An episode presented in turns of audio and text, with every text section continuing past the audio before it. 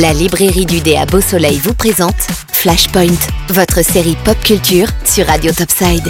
Elle est la série diffusée en streaming la plus regardée à travers le monde. Et pour clore la dernière émission avant les vacances d'été, je vous emmène faire un tour dans la ville d'Hawkins. Préparez-vous à faire un voyage vers les années 80 avec la série Stranger Things tout de suite sur Radio Topside. Il vous faudra un abonnement à Netflix pour regarder cette série qui a commencé sur la plateforme de streaming le 15 juillet 2016. Elle entame aujourd'hui la deuxième partie de sa quatrième saison avant de revenir Dieu sait quand pour une cinquième et dernière saison. Tout commence avec la disparition subite de Will Byers, 12 ans, après une partie de Donjons et Dragons entouré de ses copains.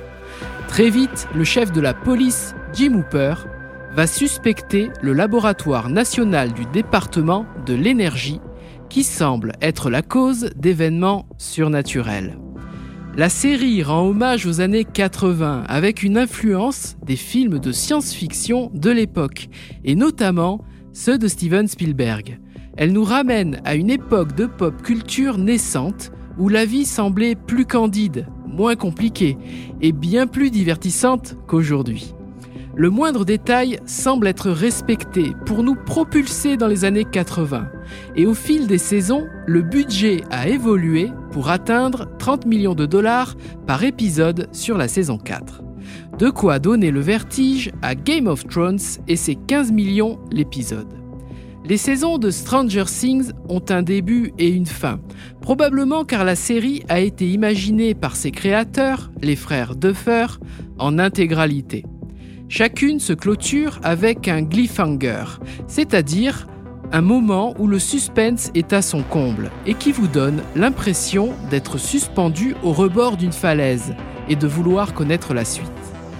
Le fil rouge de la série, c'est l'Upside World, littéralement le monde à l'envers, l'équivalent de la ville d'Hawkins plongée dans le noir sans être vivant, mais peuplée de monstres elle est couverte de cendres et parsemée d'éclairs.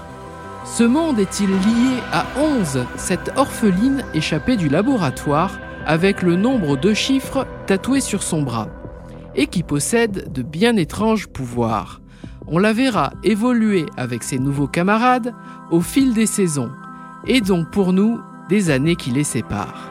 Malgré quelques longueurs, cette série aux soins très 80s et ce, jusqu'au bout de sa bande originale, a su réinventer un classique de Kate Bush, étonné que son tube Running Up That Hill ait connu une nouvelle jeunesse en 2022. Aujourd'hui, la saison 4 se conclut avec ses deux derniers épisodes.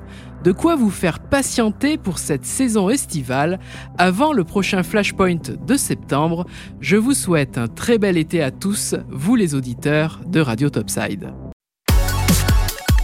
La librairie du dé vous a présenté Flashpoint, votre série pop culture sur Radio Topside.